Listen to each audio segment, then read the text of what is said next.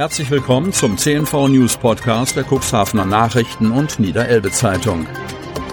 In einer täglichen Zusammenfassung erhalten Sie von Montag bis Samstag die wichtigsten Nachrichten in einem kompakten Format von sechs bis acht Minuten Länge.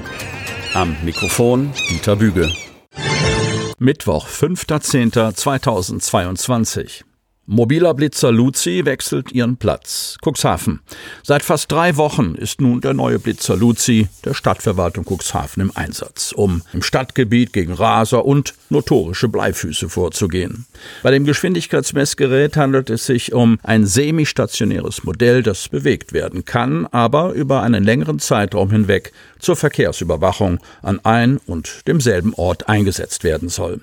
Diese Erkenntnis konnten laut der Stadt seit dem Aufstellen des Gerätes gewonnen werden.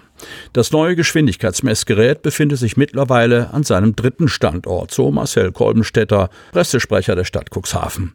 Die bisherigen Standorte waren der Döser Feldweg und die Heidenstraße Ecke Wagnerstraße. Seit dem 28. September befindet sich der Blitzer laut Kolbenstädter in der Nordheimstraße beim Kindergarten. Der nächste Standort von Luzi werde voraussichtlich ebenfalls in diesen Bereich fallen. Durchschnittlicher Intervall, in dem das Gerät bewegt wird, sei für einmal pro Woche vorgesehen. Der Verkehr auf dem Straßenabschnitt, auf dem sich das Gerät befindet, ist deutlich beruhigt, so Marcel Kolbenstädter. Der 253.700 Euro teure Blitzer Luzi habe am ersten Standort Döser Feldweg rund 240 Fahrzeuge mit überhöhter Geschwindigkeit erfasst. Die Aufnahmen liegen übrigens bei diesem Gerät dann nicht mehr im starren Kasten selbst, sondern werden unmittelbar nach dem Auslösen der Kamera auf einen Verwaltungsserver überspielt. Eine Prognose konnte vorab aber nicht aufgestellt werden, da durch die Semistation in beide Fahrtrichtungen gemessen wird. Mittels der mobilen Geschwindigkeitsmessanlage konnte bisher nur einseitig gemessen werden, erklärt der Pressesprecher. Dabei haben in der ersten Station 225 Verstöße im Verwarngeldbereich und 15 Verstöße im Bußgeldbereich gelegen. Zur Erklärung. Beläuft sich die Geldsanktion auf 5 bis 25 Euro, handelt es sich um ein Verwarngeld. Alles über 55 Euro bzw. einer Überschreitung von 16 Kilometer pro Stunde oder mehr innerorts sowie außerorts wird als Bußgeld von der Stadt an den Landkreis weitergeleitet. Die Zahlen für den zweiten Messpunkt Heidenstraße, Ecke Wagnerstraße, befinden sich derzeit noch in der Auswertung, so Kolbenstädter. Während des Aufbaus der Semistation vor dem Kindergarten in der Nordheimstraße seien die Kollegen mit sehr vielen Daumen nach oben, insbesondere von Eltern, bedacht worden, sagt Marcel Kolbenstädter. Drei Verletzte bei Unfall in Hechthausen. Ein 33-jähriger Autofahrer, eine schwangere Beifahrerin und ein zweijähriges Kind sind bei einem schweren Unfall in Hechthausen leicht verletzt worden. Am Montagnachmittag gegen 15.45 Uhr wurden die Feuerwehr Klint, zwei Rettungswagen der DRK Rettungswache Hemmoor und Kadenberge, ein Notarzt aus Osten und die Polizei Hemmoor zu der Kollision auf der Lamstädter Straße nach Hechthausen-Laumühlen gerufen. Der 33-Jährige aus York befuhr mit seiner 41-jährigen schwangeren Beifahrerin und dem zweijährigen Kind die Lamstädter Straße in Richtung Hechthausen.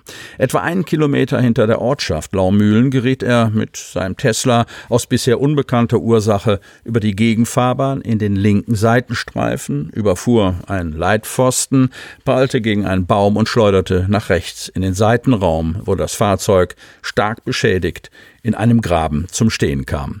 Verkehrsteilnehmer alarmierten die Rettungskräfte und kümmerten sich um die Verletzten. Beim Eintreffen der ersten Rettungskräfte waren alle drei Insassen von den Ersthelfern bereits aus ihrem Fahrzeug befreit und mit Decken versorgt worden. Die drei Verletzten wurden an den Notarzt und den Rettungsdienst übergeben und dann in das Elbe-Klinikum nach Stade gefahren. Am Fahrzeug entstand ein geschätzter Schaden in Höhe von 40.000 Euro. Pferd im Graben in Not, Lüdingwort. Am frühen Dienstagmorgen entdeckte der Eigentümer, dass sein Pferd in einem Graben im Köstersweg feststeckte. Weil sich das Pferd nicht aus eigener Kraft befreien konnte, musste Verstärkung her. Die Freiwillige Feuerwehr Lüdingwort und die Berufsfeuerwehr Cuxhaven rückten aus. Das ist für uns schon beinahe Routine, sagt Einsatzleiter Lars Hasnack. Doch bevor das Pferd aus dem Graben gehoben werden konnte, musste erst einmal ein spezielles Geschirr angelegt werden. Ein Kollege der Freiwilligen Feuerwehr Lüdingwort musste mit einer Warthose in den Graben steigen, um zwei Schlingen um das Tier zu legen. So konnten wir das Pferd mit Hilfe eines Radladers aus dem Graben ziehen, erklärt Hanak. Wie lange das Pferd schon in dem Graben ausharren musste, kann die Feuerwehr nicht genau sagen, doch dem Tier gehe es nach Angaben der Einsatzkräfte gut. Bei so einem Einsatz haben wir immer einen Tierarzt dabei, der die Aktion die ganze Zeit überwacht, so Hanak. Inzidenz liegt jetzt bei 419,8. Kreis Cuxhaven.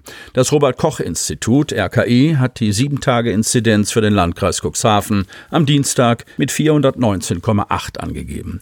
Die Zahl der aktuellen Neuinfektionen mit dem Coronavirus ist allerdings unbekannt.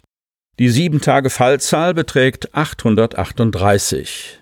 Seit Ausbruch der Covid-19-Pandemie wurden im Kreisgebiet 74.889 Infektionen gezählt. Die Zahl der im Zusammenhang mit einer Corona-Infektion gemeldeten verstorbenen Personen beträgt weiterhin 266. Weitere Todesfälle sind laut RKI am Dienstag nicht hinzugekommen. Sie hörten den Podcast der CNV Medien. Redaktionsleitung Ulrich Rode und Christoph Käfer. Produktion Win Marketing, Agentur für Text- und Audioproduktion